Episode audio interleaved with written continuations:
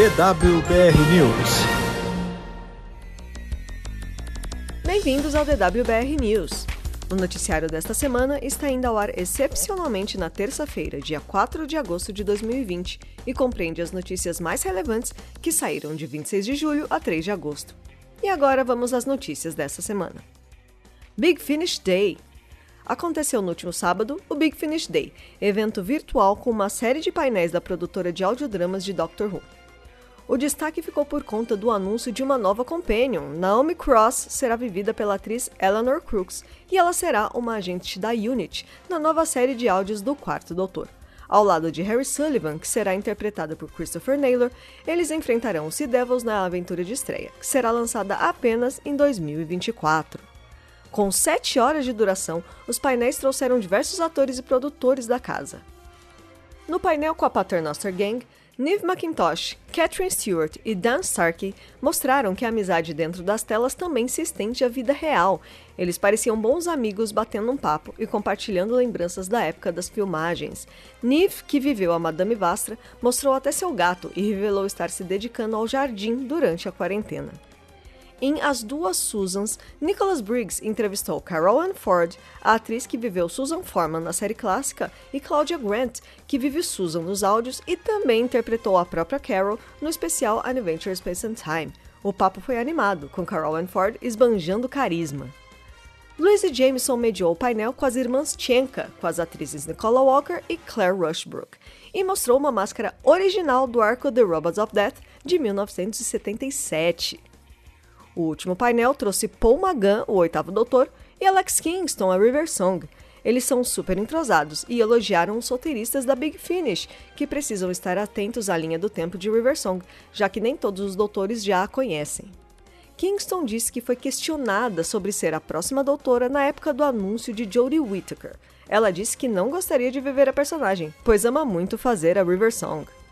Além disso, os dois atores disseram que adorariam fazer áudios fora de Doctor Who, como Safira Seal. A série de TV tinha no elenco principal a atriz Joanna Lumley, que é a 13ª doutora de The Curse of Fatal Death. Ao ser questionado sobre Time Lord Victorious, Paul Magan desviou da pergunta. Parece que os detalhes da história estão sendo guardados em sigilo. O que será que vem por aí? Fiquem ligados no DWBR News para descobrir. Quer saber todos os detalhes do que rolou?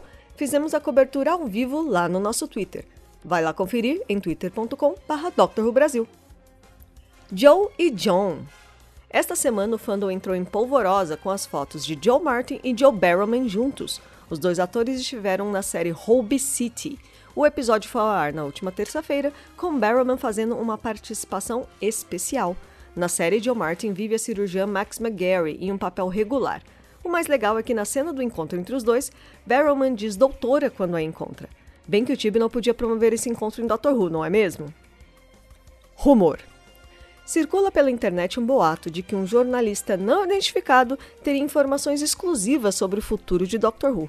Segundo ele, a série teria sido renovada para mais duas temporadas além da 13 terceira, mantendo Chris Chibnall como showrunner e Jodie Whittaker como doutora para a 14ª e 15ª temporadas.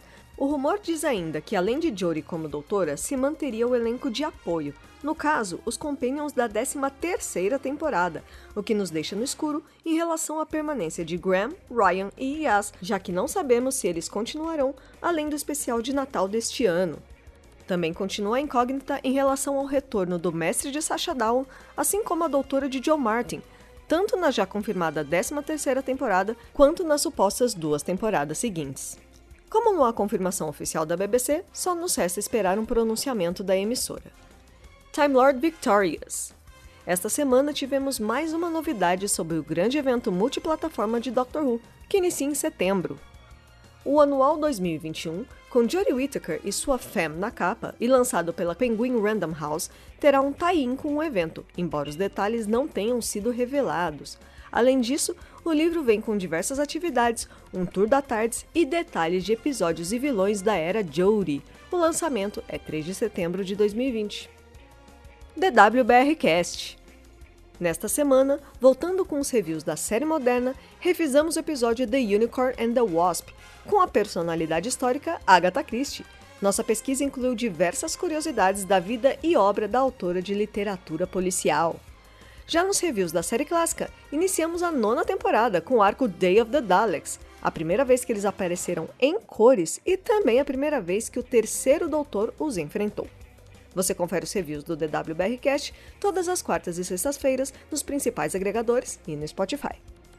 Erro da BBC. O Twitter oficial da BBC América noticiou erroneamente o aniversário de Sidney Newman, um dos criadores de Doctor Who. Eles fizeram um post em sua homenagem em 1 de agosto, porém seu aniversário é em 1 de abril. Seria um tweet mal programado? A conta deletou a postagem após a reclamação dos fãs. De qualquer forma, sempre há tempo de enaltecer Sidney Newman. Doctor Who nos Emmys. A série recebeu sua primeira indicação da história na premiação dos Emmys, mas dessa vez ainda não foi por causa da série de TV. O indicado foi o game de realidade virtual The Runaway, da BBC América e Passion Animation Studios, na categoria Outstanding Derivative Interactive Program. Ele compete com o especial Big Mouth Guide to Life, da Netflix. A 72ª edição do Emmy acontece de forma online este ano por conta da pandemia do coronavírus. A data escolhida é 20 de setembro e o evento será apresentado por Jimmy Kimmel. BritBox no Brasil? O serviço de streaming BritBox da BBC Studios e ITV, que transmite a série clássica no Reino Unido, tem planos de expansão para outros países ao redor do globo, incluindo a América do Sul eles não especificaram os países que terão o serviço, que também já está disponível nos Estados Unidos, Canadá e no fim deste ano estreia na Austrália. Também não foi dada nenhuma data para isso acontecer. O CEO da BBC Studios, Tim Davie, explica: o BritBox encontrou rapidamente um lugar nos corações dos espectadores e sabemos que há um apetite por conteúdo britânico nas audiências internacionais. Resta aguardar mais detalhes do plano de expansão e torcer para que ele seja disponibilizado aqui no Brasil. Essas foram as principais notícias de Dr. Who desta semana. Para as demais notícias, nos acompanhe em nossas redes sociais em arroba Dr. Who Brasil, no Twitter, Instagram e Facebook. O DWR News de hoje fica por aqui. Até semana que vem!